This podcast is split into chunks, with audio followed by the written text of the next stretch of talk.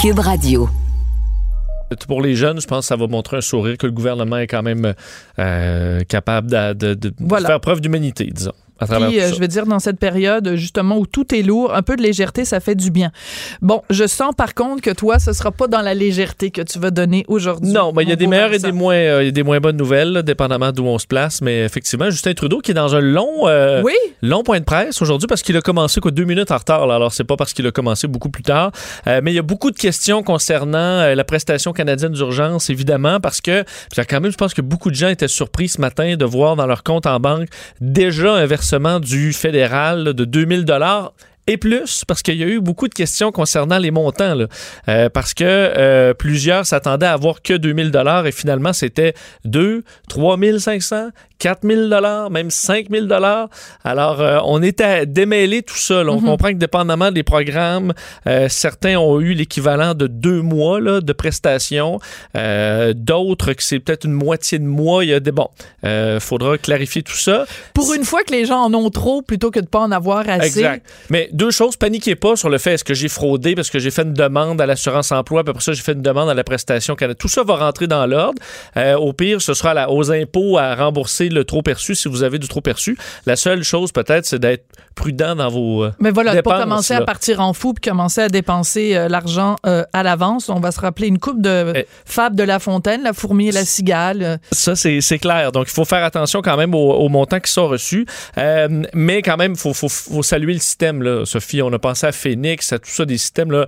Et là, les gens s'inscrivaient. J'ai des gens qui se sont inscrits hier et qui, ce matin, ont reçu leur argent par dépôt direct. par dépôt Parce direct. que les chèques, il faut le rappeler quand même, ne vous inquiétez pas, ça va prendre évidemment plus de On temps. dit à l'intérieur de 10 jours, ce qui est quand Voilà. même encore là assez rapide. Alors, faut saluer quand même un outil du gouvernement qui a été simple et efficace. Bon, simple, sûr qu'il y a des, des, des bouts assez complexes, mais quand même. Euh, et là, Justin Trudeau avait quand même une annonce à faire importante euh, dans les dernières minutes, et c'est pour ça qu'il y aura également beaucoup de questions concernant la subvention salariale aux entreprises. Le 75 du salaire des entreprises qui ont vu leur revenu baisser de 30 et plus euh, depuis, bon, par rapport à l'an dernier. Il y a quelques changements. Justin Trudeau veut que ce soit le plus inclusif possible. Euh, donc, il y a certaines entreprises qui se retrouvaient à être écartées alors qu'ils n'auraient pas dû l'être nécessairement. Alors, on va modifier euh, certains de ces détails. Je vous laisse entendre Justin Trudeau là-dessus. D'abord, les entreprises devront démontrer une baisse de 15% de leurs revenus pour le mois de mars plutôt que 30 pour tenir compte qu'en général, la pandémie a eu des conséquences sur leurs activités à la mi-mars. Les entreprises pourront également choisir d'utiliser les mois de janvier et février à titre de période de référence pour démontrer une perte de revenus.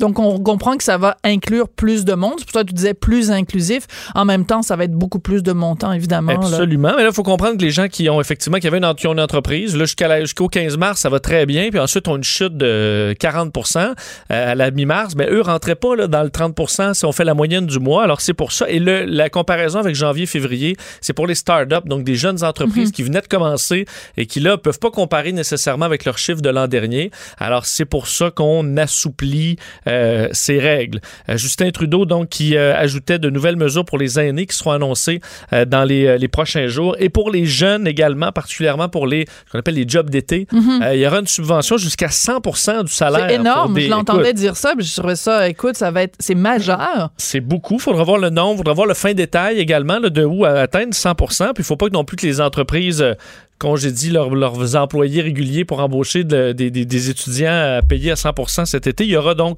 euh, des, des détails là-dessus. Et euh, peut-être faire entendre un dernier extrait de Justin Trudeau sur sa quarantaine, parce qu'il va sortir là quelques Oui, pour une réunion quelques du heures cabinet. pour une réunion. Euh, on a le, le- le détail là-dessus, on peut l'entendre. Mon télétravail va continuer. Euh, je vais rester à la maison euh, pour euh, la plupart des choses, mais maintenant, je vais pouvoir de temps en temps, pour des rencontres stratégiques ou importantes, me rendre au Parlement pour faire un peu de travail, mais en général, je vais continuer à travailler d'ici à la maison sur le téléphone. Fédéral marche à plein régime. Près de 2 millions de Canadiens ont reçu trop d'argent. Pensez-y bien avant de tout dépenser.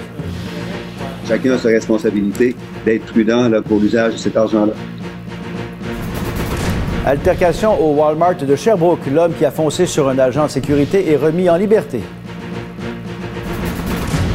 Here's the deal. Here's the deal. We have En pleine pandémie aux États-Unis, la course à l'investiture démocrate vient de s'arrêter. Bernie Sanders laisse la voie libre à son rival Joe Biden.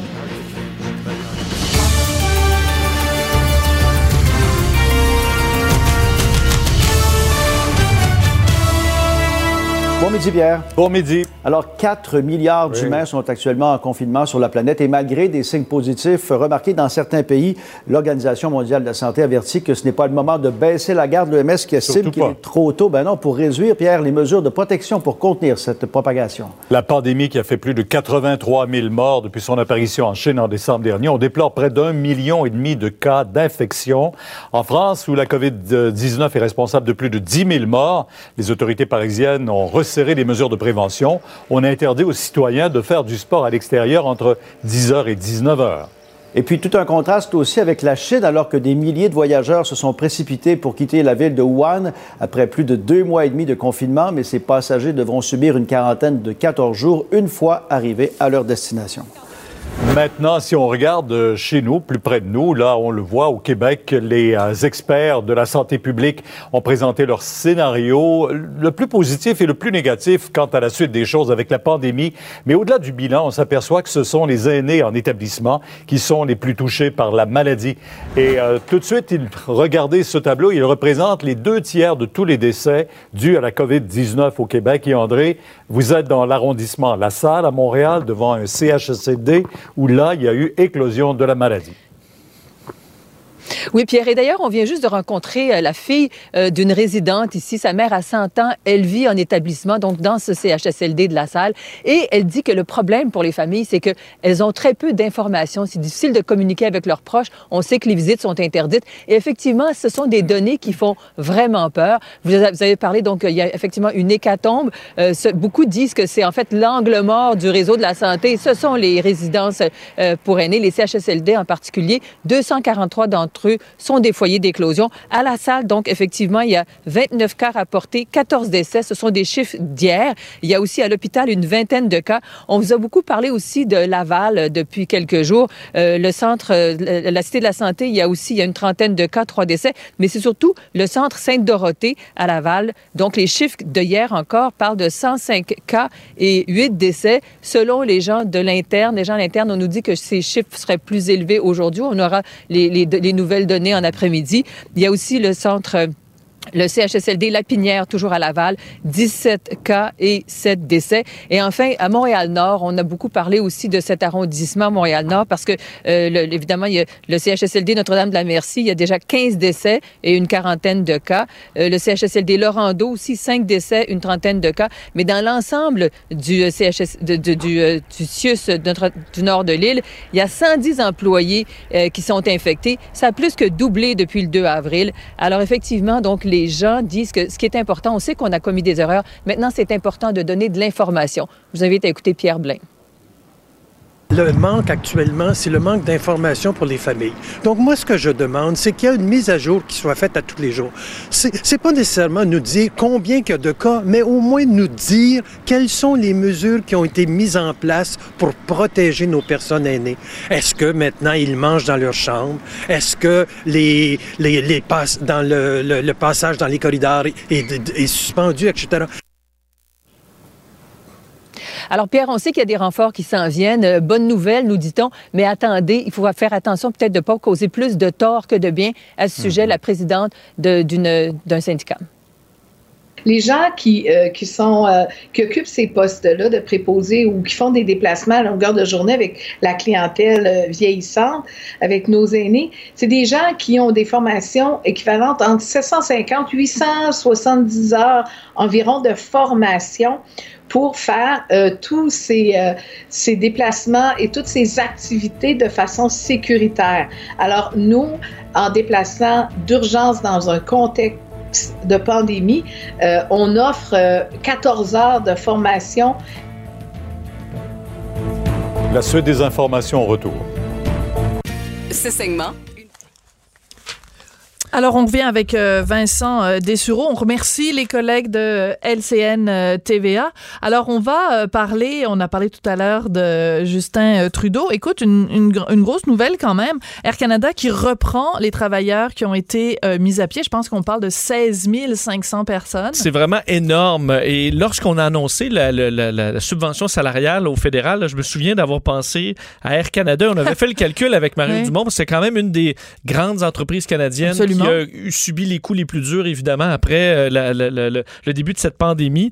Et euh, les montants font, font, quand, font quand même sursauter. Là. Donc là, Air Canada annonce euh, la réembauche. Enfin, on ramène carrément 16 500 travailleurs qu'on avait mis à pied en raison de, faut dire, du ralentissement de 90% du jour au lendemain des, des vols d'Air Canada. Alors, on les rembauche parce qu'on aura cette subvention du fédéral. Alors, le fédéral va payer 75% de leur salaire jusqu'à 58 000 mais on là, donc là, les 36 000 employés d'Air Canada, parce que ça inclut euh, la subvention, les employés qui n'ont mhm. pas été mis à pied. Absolument. 36 000 employés, euh, dépendamment du nombre de semaines que, où ça va durer, mais on comprend que ça, on en a encore pour quelques semaines on risque d'être dans les 200, 300 millions de dollars de subventions une entreprise. pour une seule entreprise. On comprend que c'est pas un restaurant du coin, mais ça montre quand même l'importance de cette subvention aux compagnies. C'est une bonne nouvelle, par contre, je suppose, pour Justin Trudeau, que c'est ce qu'il souhaitait, là, que les compagnies réembauchent. Et Air Canada donnera l'exemple, si on peut dire, parce qu'il faut dire que pour les employés, d'ailleurs, tous les syndicats étaient d'accord avec cette initiative de réembauche,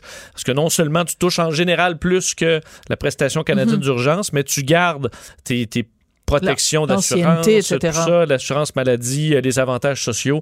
Alors, bonne nouvelle pour les employés d'Air Canada qui vont rester en, majorité à la maison, mais seront payés comme un travailleur normal.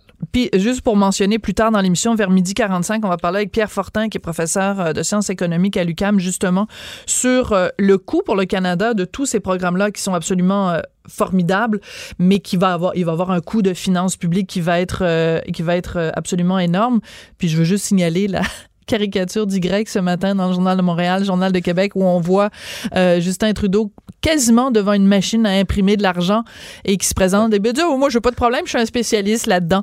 Mais euh, donc on, peut bien faire de l'humour avec ça, mais il va avoir un coût quand même pour les finances publiques. On va en parler plus tard euh, dans l'émission. Écoute, parlons évidemment de Bernie Sanders quand même qui abandonne la course à la présidence pour les démocrates. je pense qu'un petit peu il, se, rend compte que bon, il y a des choses plus plus graves euh, qui se présentent à l'horizon? Il y a sûrement un soulagement chez beaucoup de démocrates. Présentement, évidemment, une déception pour les fans de Bernie Sanders, qui était quand même très populaire. Mais là, euh, on pourra donc se ranger derrière euh, Joe Biden, donc qu'on voit presque plus, là, parce qu'évidemment, Donald Trump prend toute la place avec ses points de presse quotidiens ou veut, veut pas, il se donne en spectacle. donc, mm-hmm. prend le, le, contrôle des, disons, des, des, des, des nouvelles aux États-Unis encore. Mais donc, Bernie Sanders qui met fin à sa course à la, présidence. Euh, ce que ça permettra de faire, probablement d'éviter chez les démocrates une, euh, des conflits, comme on avait vu ah avec des, des, déchirements, comme on avait vu à la course précédente. Donc là, le fait que Bernie Sanders se retire sans faire de, de flafla nécessairement, on verra ce qu'il ce va faire dans le futur. Est-ce qu'il va vraiment pousser euh, Joe Biden ou autre? On mhm. verra le discours.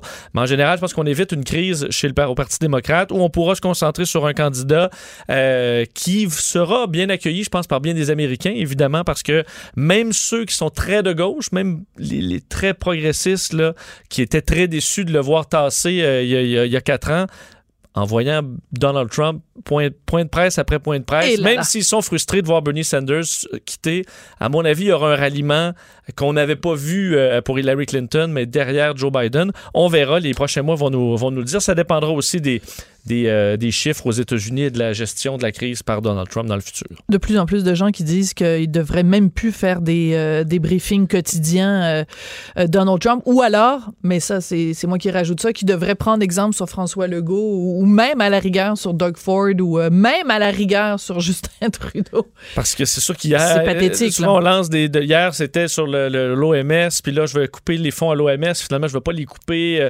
c'est c'est hallucinant. Et l'attitude qu'il a avec les journalistes, c'est absolument insupportable.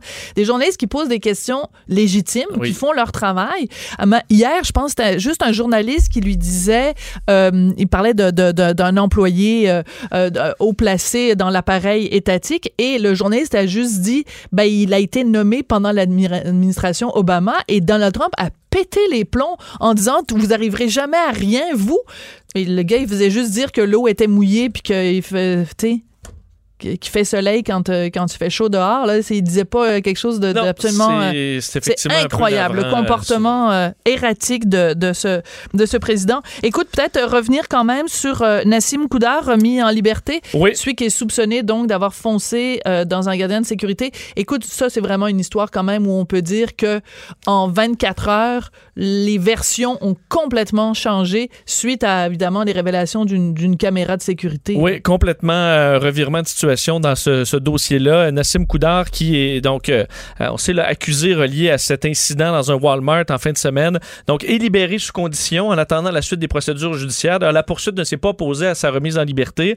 Et on comprend que c'est une cette vidéo de l'événement qui amène vraiment un angle nouveau sur cette histoire où on le verrait. D'ailleurs, des sources le confirmaient à TVA Nouvelle, l'existence de cette vidéo où on voit euh, que le client tentait de quitter le stationnement, mais c'est l'agent de sécurité qui est allé bloquer le véhicule avec, sa, avec, son, avec son, son véhicule. Son propre véhicule. Euh, et ensuite, ce serait lancé vers la voiture, sauter sur la voiture, frapper le pare-brise. Alors, ça montre quand même euh, une situation complètement différente que l'attaque gratuite qu'on nous avait décrit au départ.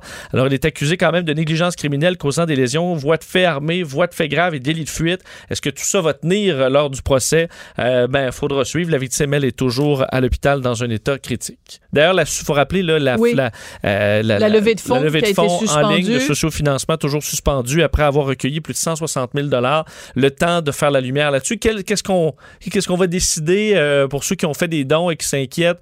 Vous verrez. Là, euh, dans ben, les prochains jours, il y aura des détails sur la suite des choses. Je sais qu'il y a beaucoup de discussions à ce sujet-là, mais en même temps, le but du, du sociofinancement, c'est quand même de venir en aide à sa conjointe et aux cinq enfants, indépendamment de la version que ce soit lui qui ait, qui fait les, premiers... Euh, qui, a déclenché ça ou pas. Il y en a peut-être qui aurait donné Mais moins. il reste qu'il y a quand même une femme et cinq enfants qui ont, qui, ont, qui ont, besoin de sous en ce moment pour faire face. Donc, euh, ça reste quand même euh, ça la réalité. Vincent, merci beaucoup de cette euh, info virus. Puis on va te retrouver évidemment régulièrement pendant la programmation spéciale sur les ondes de, de, Cube Radio. Alors surtout, bougez pas parce qu'après la pause, bon, il y a différentes façons de parler de la situation dans les CHSLD. En ce moment, on peut parler à bien des spécialistes puis des porte-paroles, mais nous, on va parler à quelqu'un qui se, qui se trouve en ce moment dans les CHSLD et qui, depuis 20 ans vit en CHSLD et ça fait 20 ans qu'il tire la sonnette d'alarme. Il est un petit peu écœuré. On n'est pas obligé d'être d'accord. Pour nous rejoindre en studio. Studio à commercial cube.radio. Appelez ou textez. 187 cube radio. 1877 827 2346. On le sait. Alors, on le sait au Québec, euh, la situation dans un CHSLD est rien de moins qu'une catastrophe. Hein. C'est pas, c'est, c'est vraiment euh, documenté. Je pense qu'on peut pas compter un seul CHSLD en ce moment au Québec où il n'y a pas au moins un cas de COVID-19. Et dans certains cas, c'est le personnel également qui en est atteint. Je pense en particulier au CHSLD de Sainte-Dorothée, mais il y en a d'autres. Et cette situation euh, plusieurs personnes qui connaissent de près la situation les, CHSLD disent que c'était prévisible et ils tiraient la sonnette d'alarme depuis des jours, pour ne pas dire des semaines, pour ne pas dire des mois. Et c'est le cas de notre prochain invité, Jonathan Marchand. Vous l'avez souvent entendu sur les ondes de Cube Radio. Il, est, il réside en CHSLD, lui, depuis 20 ans. Il est en ce moment au centre d'hébergement de l'hôpital Sainte-Anne de Beaupré. C'est un militant et défenseur des droits des personnes handicapées. Monsieur Marchand, bonjour. Bonjour Sophie. Quand vous voyez euh, des foyers d'éclosion comme au CHSLD de Sainte-Dorothée, est-ce que vous vous dites, euh, on le savait, on l'avait vu venir, mais personne nous a écoutés? Oui, tout à fait. Ça fait longtemps qu'on le sait que ça va, ça va arriver ici. Parce qu'au Québec, on est très mal positionné. On a beaucoup de gens en CHSLD, puis dans toutes sortes de, de résidences pour euh, de résidences pour aînés. Donc, euh, c'était quelque chose qui, qui, était prévisible vu euh, la forte proportion de, de la population qu'on a dans ces endroits-là. C'est quoi le problème, Jonathan? Pour quelqu'un qui, évidemment, ne connaît pas nécessairement la situation SHLD, c'est quoi? C'est qu'on n'a pas suffisamment testé le personnel, c'est qu'on n'a pas suffisamment de personnel sur place, ou c'est le fait que, euh, je veux dire, c'est la tempête parfaite, c'est-à-dire que c'est des gens dont la santé est fragile et qui sont euh, réunis tous ensemble dans un centre où il y a du personnel qui voyage d'un centre à l'autre. C'est quoi le plus gros problème dans le CHSLD? Euh, le plus gros problème, c'est l'offre de service, c'est le modèle actuel euh, où est-ce que les, employés sont partagés entre plusieurs euh, établissements ou plusieurs unités de soins, plusieurs résidents. Donc ça, c'est très propice à la propagation du virus. Hein. Puis les services du CLSC aussi le sont. Donc quand on partage des travailleurs entre plusieurs usagers, il y a beaucoup de risques et en CHSLD, bon, il y a toute la question, oui, il y en a qui ont, des, euh, des, toutes sortes de conditions chroniques et on vit en, en, très euh, en proximité, très proche les uns des autres. Mais le gros là-dedans, c'est comment les services sont organisés. C'est justement de regrouper, comme, vous dites, les gens dans des endroits comme ça. Euh, c'est très dangereux pour tout le monde, pour les résidents, pour les travailleurs, pour la population aussi. Parce que ce que les gens ne comprennent pas, c'est que les CHSLD peuvent devenir des vecteurs de propagation, euh, mhm. de propagation du virus dans la population.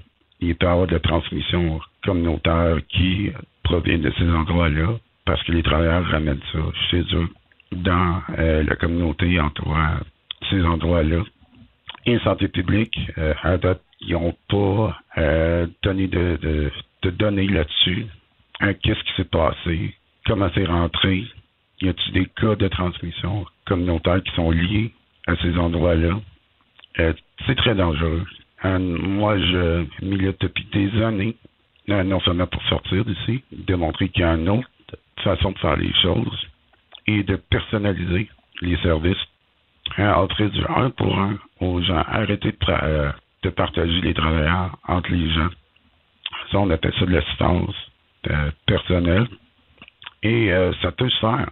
Même actuellement, dans le réseau, on a des débuts, on a des programmes, on a certains services qui mhm. pourraient être modifiés pour offrir euh, des services sécuritaires.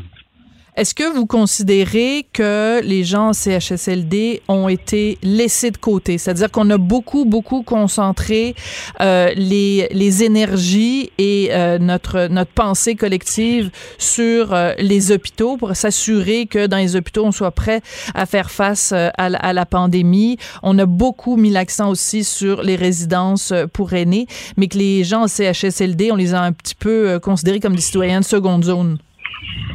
Euh, maintenant, je pense que le gouvernement avait des plans, euh, mais ils n'ont pas été ajustés euh, selon la réalité de ce virus-là, parce qu'il y a une période d'incubation assez longue où est-ce que les gens peuvent être euh, asymptomatiques ou pré-symptomatiques, puis peuvent transmettre le virus. Hein, c'est, pas comme le, le H1N1. puis ça, ça fait en sorte que les, les services comme ça, les CHSED, CLSC, etc., c'est des services qui sont très propices à répandre les virus.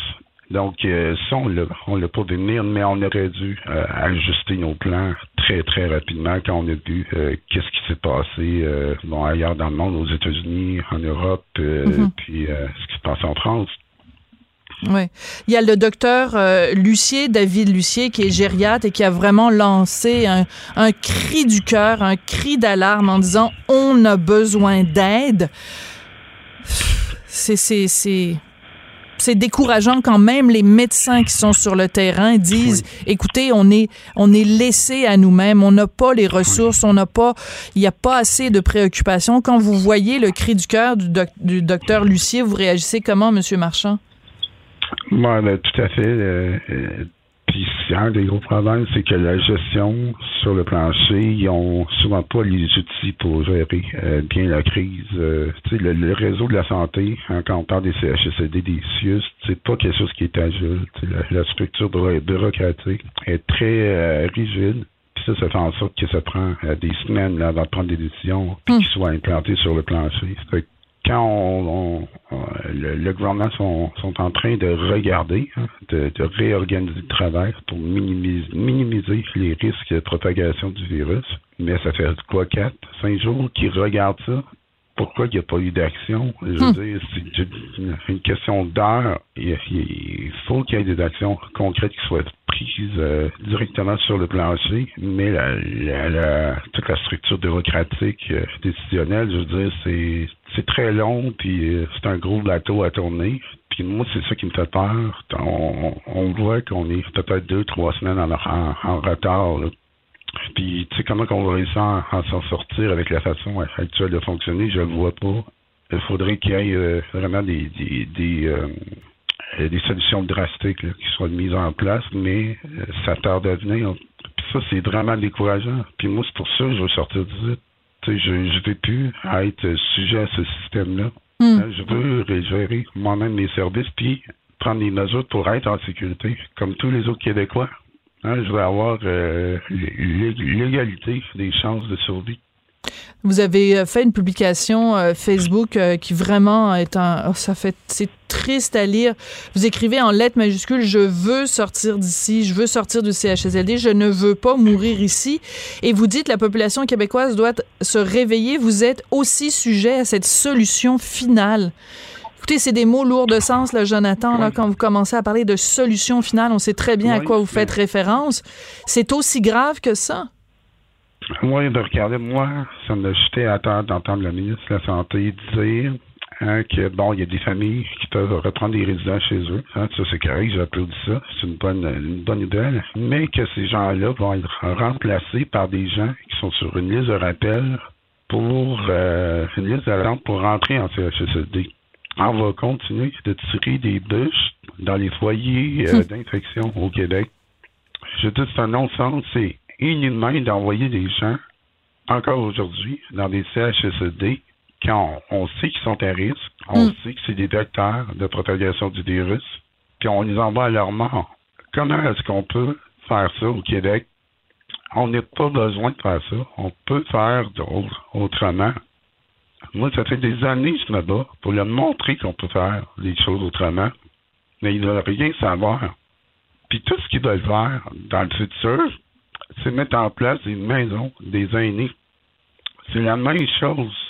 Vous avez peur que dans, dans, dans d'éventuelles, euh, dans de futures maisons des aînés, telles que promises par euh, Marguerite Blais, la ministre des Aînés, que ce soit également la même chose, le même problème, c'est-à-dire des foyers, des vecteurs de transmission de, de, de pandémies. Ça peut être des pandémies de toutes sortes d'autres euh, virus, là. C'est ça votre crainte? Ben, certain, c'est le même modèle. C'est le même modèle institutionnel. Le, personnel est partagé entre les euh, entre les euh, usagers, entre les résidents, puis il euh, n'y a aucune raison pourquoi ça rentrerait pas dans les maisons des aînés, puis ça ferait la même chose. Ouais. Le modèle institutionnel comme ça, ça doit être aboli. Ça doit devenir un droit de vivre chez soi au Québec. Il faut arrêter de forcer les gens à vivre dans des endroits pareils c'est inhumain. Je sens que vous êtes très, euh, très affecté. Je pense que ce qui, ce qui vous a affecté aussi, euh, Jonathan, c'est euh, la mort de Jean Truchon. Jean Truchon, c'est un, une personne donc qui avait beaucoup beaucoup bataillé devant les tribunaux avec Nicole Gladu pour modifier justement les critères d'aide médicale à mourir. Et Jean Truchon donc est décédé au, au cours des dernières heures parce qu'il a devancé sa demande d'aide médicale à mourir. Vous, ça vous a beaucoup fait réagir. Ça, vous le connaissiez, M. Truchon? Oui, moi, j'ai, euh, je pourrais facilement être euh, M. Truchon hein, parce que euh, j'ai vécu des choses très similaires à lui. on m'a forcé à vivre dans un CHSLD. Lui, il voulait pas aller là. Il demandait du soutien à domicile. Hmm. ils ont refusé de, le, de, lui offrir, puis il s'est ramassé en CHSLD c'est là qu'il a commencé à parler de, vouloir mourir. Puis bon, il s'est engagé sur cette voie-là pour euh, avoir de l'assistance pour se tuer. Mais moi, ce que je veux, c'est de l'assistance pour vivre. On peut-tu hmm. l'avoir? Je veux dire, c'est, c'est quoi cette idée-là qu'on a au Québec de pas permettre aux gens de vivre chez eux, tranquilles, en sécurité, puis qu'il faut absolument les enfermer dans des institutions? Pourquoi qu'on fait ça? Puis on voit les drames que ça produit. Quand tu es dans un endroit pareil, tu peux pas te protéger. Vous, chez vous, là, vous êtes en mesure de prendre des mesures pour vous protéger. Mm-hmm. Hein, vous décidez qui rentre, qui sort de, chez vous, puis vous êtes en contrôle de votre environnement. Mais dans des endroits comme ça, tu n'as aucun contrôle. C'est le gouvernement qui gère ta vie de A à Z. Puis on voit ce que ça fait. Mm. Alors, pourquoi qu'on fait pas autrement? Au CHSLD où vous habitez, est-ce qu'il y a pour l'instant euh, des cas euh, déclarés de, COVID, soit chez les, euh, les patients, les résidents, soit chez le personnel soignant? Non, pas encore. Nous, on était à 40 minutes de Québec environ. On est un peu en, en région. Donc, ben, pour moi, c'est une question de temps. Je veux dire, avec le, la nature du virus, où est-ce que bon, il y a 30% des gens qui l'ont, qui n'ont pas de symptômes ou presque. Euh, c'est clair qu'éventuellement, ça va rentrer ici. Mais là, c'est de voir comment on peut limiter les dégâts si ça rentre ici. Mais moi, c'est clair qu'à long terme, le, le virus est avec nous puis euh, rester isolé dans un CHSLD pendant des années, c'est pas une option. Hein? Puis je pense que les gens devraient avoir accès à des plans de sortie. Ceux-là qui veulent, qui peuvent sortir, doivent avoir le droit de sortir. La, ministre Marguerite Blais, euh, bon, il y a beaucoup de gens qui voulaient lui parler aujourd'hui, puis elle a dit, écoutez, non, je parlerai pas, mais on va faire le point sur la situation qui est vraiment critique dans les CHSLD à la conférence de presse euh, du premier ministre François Legault euh, à 13 heures. Si vous aviez Marguerite Blais devant vous ou François Legault devant vous, qu'est-ce que vous voudriez leur dire? Qu'est-ce que vous voudriez qu'ils annoncent aujourd'hui à 13 heures? Mais moi, je voudrais qu'ils annoncent un plan compréhensif pour adresser la, crise dans, les CHSLD.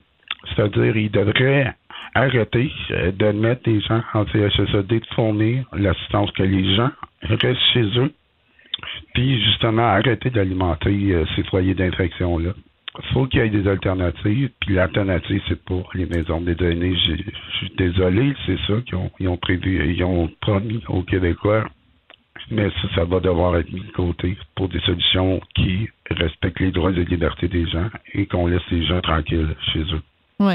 Je veux juste citer euh, votre texte, puis bon, les auditeurs me connaissent, là, je n'ai pas l'habitude d'utiliser ce genre de vocabulaire-là, mais à la fin de votre texte sur Facebook, Facebook vous dites, euh, bon, je vais le dire, fuck les CHSLD, fuck les maisons des aînés et fuck ce gouvernement sans cœur.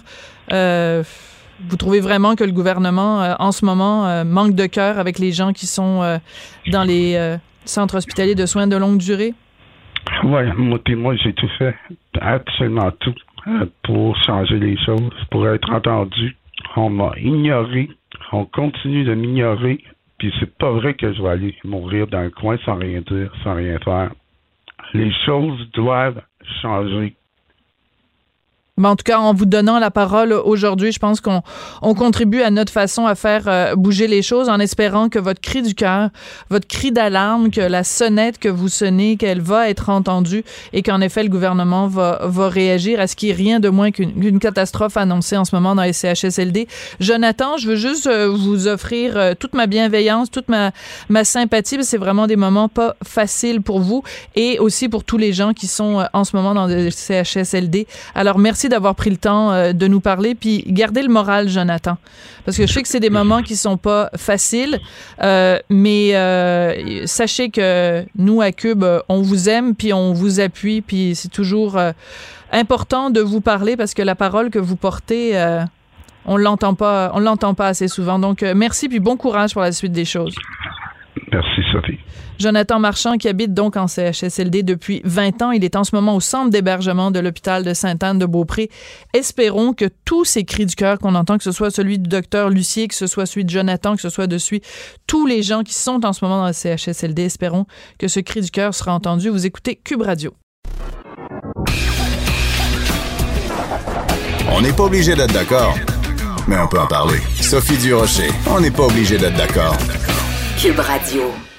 Quand le gouvernement Legault a annoncé qu'on fermait tous les commerces qui étaient non essentiels, mais qu'on gardait ouvert euh, la SAQ et la SQDC, ben il y a beaucoup de gens qui ont dit ben voyons donc c'est pas un service essentiel, puis ça va créer euh, tout plein de d'alcooliques, puis ça va créer toutes sortes de, problèmes. Ben il y a un sondage qui vient euh, d'être rendu public qui nous informe qu'en fait la grande majorité des Québécois n'ont pas augmenté ou ont même réduit leur consommation d'alcool depuis le début du confinement. On va en parler avec Hubert Sassi, qui est directeur général d'Éducalcool et qui est évidemment derrière ce sondage. Monsieur Sassi, bonjour. Bonjour. Est-ce que euh, ça signifie que ceux qui s'inquiétaient s'inquiétaient à tort, Monsieur Sassi? Non, parce qu'il y avait des bonnes raisons d'appréhender euh, l'augmentation de la consommation. pour deux types de raisons. La première, ce sont les statistiques qui venaient d'Europe, euh, d'Australie et des États-Unis qui montraient là-bas une augmentation assez spectaculaire de la consommation d'alcool et une augmentation encore plus spectaculaire des ventes d'alcool. Mhm. Et chez nous, effectivement, les ventes ont augmenté. Et la deuxième raison, c'est qu'il y a trois phénomènes qui jouent lorsqu'on est en confinement. La première, c'est que les freins qui empêchent de trop boire n'existent plus. Comme la conduite avec les facultés affaiblies que l'on veut éviter. Quand on est à la maison, il n'y a personne qui prend son auto, donc il y en a qui peuvent se dire, ben écoute, je conduis pas, je vais en prendre un de plus. Ensuite, il y a l'accessibilité de l'alcool. Quand on est au travail, l'alcool n'est pas à côté sous la main. Alors que quand on est chez soi, il suffit de tendre la main et puis on a accès à l'alcool. Et la troisième raison, c'était bien sûr le, le stress, l'angoisse, etc., qui, comme on le sait, sont des facteurs Absolument. qui la consommation d'alcool. Donc, on craignait ça. Et ce qu'on s'est dit, c'est qu'au lieu de se poser la question, on va aller vérifier si la consommation a effectivement augmenté ou diminué. Et les chiffres que vous avez donnés tout à l'heure sont exactement ceux que le sondage qui a été fait en fin de semaine dernière, les 4 et 5 avril par COP, ça donnait exactement les résultats que vous avez. Alors, ce qui est intéressant, on va donner les chiffres plus précis. Donc, euh, la grande majorité, donc 69% des gens n'ont pas augmenté leur consommation d'alcool et il y a même 14% des gens pour qui euh, elle a été réduite au cours du dernier mois. En même temps, j'aurais envie de vous dire deux choses, Monsieur euh, Sassi. Premièrement, quand on répond à un sondage comme ça, si en effet on a augmenté sa consommation d'alcool, est-ce qu'on va le dire à un sondeur? Première euh, question, est-ce qu'on se garde pas une petite Donc peut-être que les chiffres sont peut-être différents. Il y a peut-être une marge d'erreur euh, là-dedans. Et euh, l'autre chose aussi, quand on dit que, euh, évidemment, à la SAQ, on l'a vu, hein, ils ont ils ont ils ont dit dans les succursales que c'était comme euh, Noël euh, tous les jours, c'est-à-dire que les gens euh, faisaient beaucoup d'achats. Est-ce que beaucoup d'achats, ça signifie pas tout simplement que les gens ont stocké de l'alcool pour être sûr de ne pas en manquer si la, la SAQ venait à fermer, ce qui veut pas dire nécessairement que pas parce qu'on a 40 bouteilles à la maison qu'on les boit toutes les unes après les autres, là. Vous avez parfaitement raison. On va prendre les deux questions l'une derrière l'autre. Oui. Vous avez soulevé un point. Est-ce que les gens disent la vérité, c'est qu'ils augmentent leur consommation ou pas? Et effectivement, nous, nous ne nous, sommes pas contentés de demander aux gens avez-vous augmenté ou avez-vous diminué? Il s'adonne qu'au mois de février dernier, nous avions fait une enquête, toujours par COP, sur le même type d'échantillon, où on avait demandé aux gens quelles étaient leurs habitudes de consommation en mesurant le respect des limites recommandées. D'accord. Et nous avions 72 des gens qui avaient répondu en février, donc avant même de savoir qu'il y aurait un confinement, 72% à tout coup et 10% de plus, donc 82% qui disaient que s'ils les ont dépassés, c'est maximum une fois par mois. Nous avons reposé exactement la même question. Ça, c'est intéressant. Le 4 et le 5. Ouais. Pourquoi? Parce que euh, c'est, euh, vous savez, quelqu'un qui prend deux verres et qui augmente sa consommation, qui boit quatre verres par semaine, il n'y a rien là, si vous me passez l'expression. Ouais, Et ouais. quelqu'un qui boit 40 verres par semaine, même s'il a réduit à 35, ça reste un consommateur excessif. Absolument. Ce qu'on a constaté, c'est que ça n'a pas bronché de- pour ce qui concerne les niveaux de consommation entre les résultats de février et les résultats d'avril, et c'est davantage cette ces, ces données-là qui nous font dire qu'il n'y a pas eu d'impact réel sur la consommation d'alcool comme telle. Par contre, là où vous avez parfaitement raison, c'est que oui, les ventes ont augmenté. Pourquoi? Parce que la crainte, ce n'est pas tant qu'on veut absolument boire de l'alcool. Mhm. La crainte, c'est d'en manquer. Voilà. Donc, les- il y a deux valeurs refuges quand il y a des, des situations de crise. Le papier de toilette et l'alcool. Comme vous savez, au début de la pandémie, les gens ont eu peur de manquer de papier de toilette. Et Absolument. La ruée dans les magasins. Il il y avait des gens qui voulaient se frapper pour des rouleaux de papier de toilette, ce qui est absolument incompréhensible en temps normal. Et c'est la même chose, semble-t-il, pour l'alcool jusqu'ici. Je dis bien jusqu'ici parce que on ne sait pas qu'est-ce qui va se passer au cours des prochaines semaines.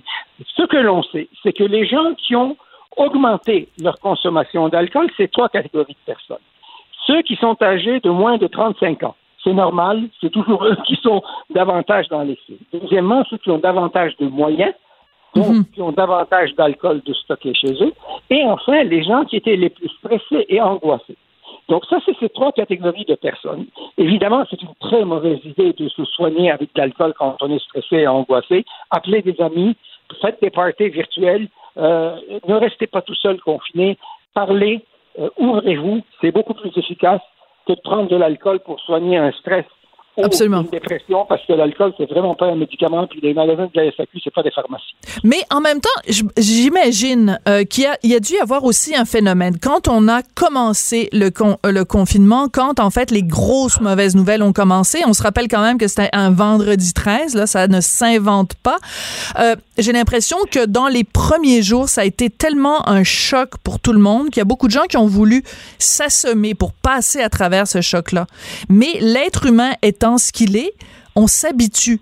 On s'habitue à cette routine d'avoir à tous les jours à 13 heures le rendez-vous avec le premier ministre. On s'habitue à cette distanciation sociale. On s'habitue à appeler nos parents au lieu d'aller les voir euh, à leur résidence. Donc, on s'habitue et cette béquille qu'on avait pu avoir les premiers jours, ben, on en a moins besoin au fur et à mesure que le confinement passe. C'est une théorie à Saint-Saëns, là, que je vous propose comme ça.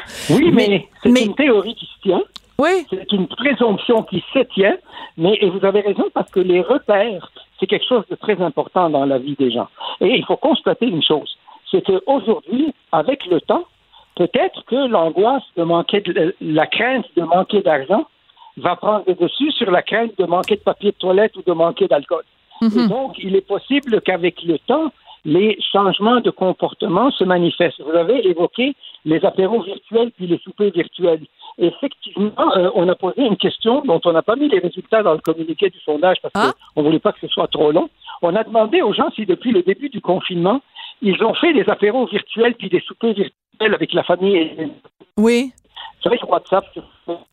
Oui, je vous Au cours du dernier mois, oui. on fait ça.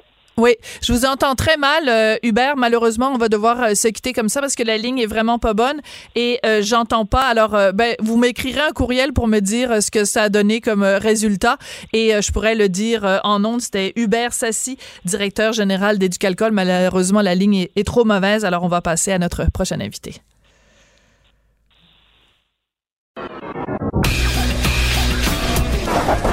On n'est pas obligé d'être d'accord mais on peut en parler. Sophie Durocher, on n'est pas obligé d'être d'accord. Cube Radio. Je vous avoue que quand j'ai vu le titre de l'article de mon prochain invité, je me suis dit, ah bon, enfin des bonnes nouvelles. Pierre Fortin est professeur émérite des sciences économiques à l'UCAM et il a écrit dans l'actualité un texte qui s'intitule La pandémie et l'économie, on va passer au travers. Bonjour, Monsieur Fortin. Bonjour. Qu'est-ce qui vous rend si optimiste, Monsieur Fortin? Qu'est-ce que je dis dans ça? Ben, je dis tout d'abord que c'est absolument euh, crucial qu'on sauve le plus de vies possible. Parce que si on n'obéit pas aux consignes qui nous ont données, on peut avoir 5 à 8 000 euh, morts plutôt que 1200. Puis déjà, 1200, c'est 1200 de trop. Absolument. Et, et donc, euh, et deuxièmement, il faut s'attendre à ce que l'économie tombe comme une roche au fond de l'eau euh, euh, dans le présent trimestre du printemps, c'est-à-dire euh, avril, mai, juin, mais que par la suite, si encore une fois on obéit scrupuleusement aux directives de la santé publique, mais il y aura une remontée dans la deuxième partie de l'année. D'accord. Donc, vous, quand vous regardez euh, les chiffres, quand vous regardez les prévisions, vous dites bon, prochain trimestre, ça va être, euh, ça va être laid, ce sera pas beau, mais avec le beau temps, donc euh, juillet, mais il faut donc toujours garder cet objectif. En même temps, les chiffres que vous donnez dans ce texte, vous dites une diminution probable du PIB, donc le produit intérieur brut, de 20 à 30% et on le voit chaque jour avec les annonces de, du gouvernement Trudeau et du gouvernement Legault. Beaucoup, beaucoup, beaucoup des milliards de dollars de fonds publics qui sont alloués pour venir en aide et aux entreprises et aux individus. Est-ce qu'on se prépare pas une satanée euh, crise de finances publiques quand on va se réveiller de ce cauchemar-là? C'est justement euh, la réponse à, votre question, c'est absolument non. C'est-à-dire, il n'y aura pas de crise de finances publiques. Euh, Pourquoi? On prévoit et, même aujourd'hui, j'écoutais tout à l'heure euh, la conférence de presse de M. Trudeau qui en mettait encore plus euh, en subvention salariale. Mm-hmm. On peut calculer à l'heure actuelle, au moment où on se parle, que le gouvernement canadien euh, devrait emprunter au moins 150 milliards de dollars pour pendant l'année 2020-21, la présente année financière. Pourquoi ça serait pas un, problème majeur? Euh, bien tout simplement parce que les taux d'intérêt sont presque zéro. C'est-à-dire, il n'y a pratiquement pas de mhm. taux d'intérêt à payer là-dessus. Le gouvernement canadien pourrait emprunter pour euh, entre une échéance de 10 à 30 ans euh, ces 150 milliards-là. Et euh, bon, ça coûterait 1% par année. 1% de 150 milliards, je veux dire, en intérêt sur cet emprunt-là, hmm. ça veut dire un milliard et demi. Un milliard et demi dans un budget de 350 milliards annuels, là, au niveau fédéral, ben, c'est presque rien. Par conséquent, il ne faut pas craindre qu'il y aurait une crise de finances publiques. Il ne faut pas craindre que les impôts vont augmenter. il ne faut pas craindre qu'on tombe dans une période d'austérité comme euh, le gouvernement du Québec nous a fait euh, faire euh, en 2014-2016. Oui, avec les libéraux. par contre, moi, je veux bien. Donc, vous dites, il faut pas craindre ça parce que, bon, les taux d'intérêt sont pas élevés, donc on le sait, on est capable de le comprendre, même nous, dans nos finances personnelles. Si on emprunte des grosses sommes, mais que les taux d'intérêt sont pas trop élevés, ça nous prendra pas à la gorge. En même temps, le gouvernement du Canada, je veux bien qu'il fasse ces emprunts-là pour euh, payer tous les... Mais il faut qu'il y ait aussi des sources de revenus. Si on se retrouve avec un million de personnes qui sont euh, sur l'assurance chômage ou sur le programme canadien d'urgence, ben ça fait pas beaucoup d'argent qui rentre dans les coffres euh, du gouvernement, ça. Est-ce que... Oui, vous avez absolument raison, mais dans le 150 milliards d'emprunts qui auraient lieu seulement cette année, parce que la crise est cette année, ouais. c'est déjà inclus l'augmentation des, des frais que le gouvernement fédéral devrait payer en prestation euh, d'assurance emploi.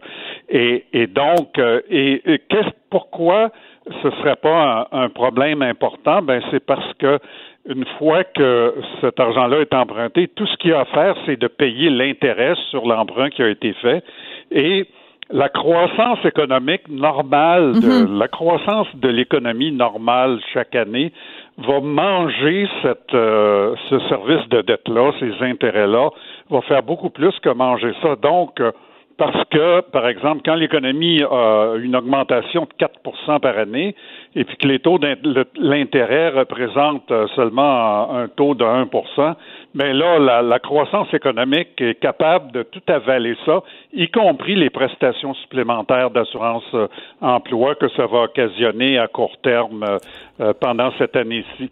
Donc, je veux, je vois pas le, c'est pas de voir la vie en rose là qui, qui est mon mon affaire c'est tout simplement de voir les choses en tout simplement en logique financière, en logique Parfait. mathématique. Ben écoutez, c'est certainement pas moi qui veux vous reprocher de nous annoncer des bonnes nouvelles, Monsieur Fortin. On en a tellement besoin en ce moment. Oui, absolument. Puis, on a tellement de scénarios apocalyptiques et de scénarios inquiétants et de scénarios pessimistes que, au contraire, moi, je vais prendre toutes les bonnes nouvelles qui passent. Puis c'est pour ça que j'ai beaucoup. Euh, ben, ma bonne nouvelle, c'est la seule qui a de l'allure. Les autres sont tous euh, dans l'erreur pour dire que on s'en. Non, non c'est sûr qu'on va passer une année difficile, là. Je dis pas qu'on passera pas une année difficile en 2020, mais par la suite, on va avoir une remontée et les choses devraient revenir euh, à la normale, à condition évidemment oui, bien que dans l'intervalle, on observe scrupuleusement Absolument. que la santé publique va nous dire de faire, parce qu'autrement, le danger qu'il y aurait, c'est qu'on ait une nouvelle vague mm-hmm. de, de, de, de, de contagion qui nous enverrait à nouveau plus de pertes de vie, plus de confinement et plus de récession.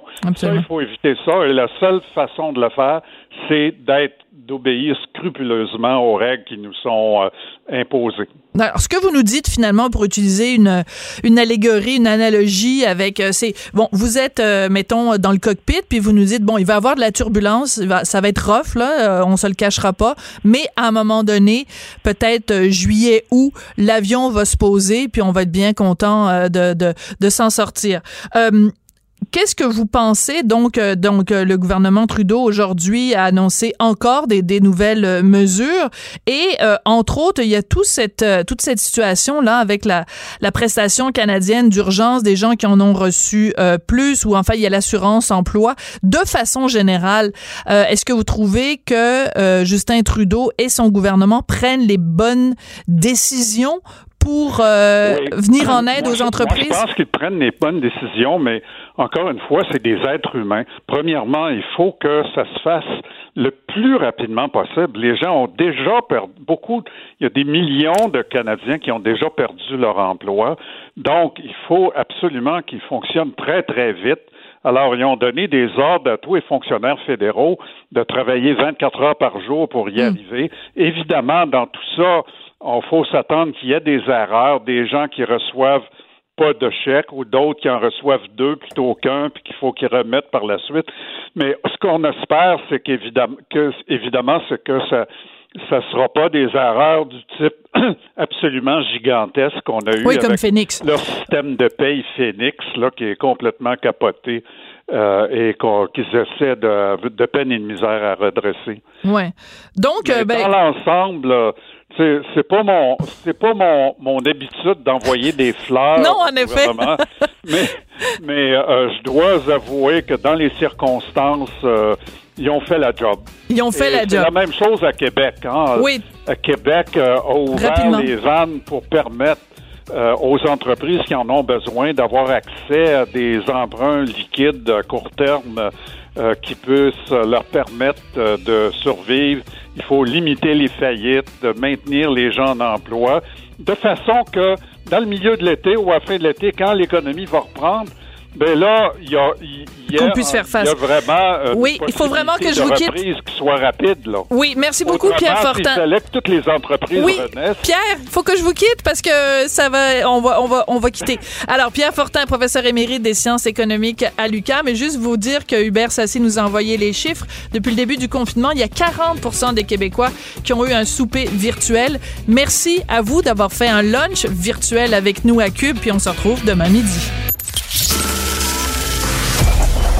Cette émission est maintenant disponible en podcast. Rendez-vous dans la section balado de l'application ou du site pour une écoute sur mesure en tout temps. Cube Radio, autrement dit. Et maintenant, autrement écouté.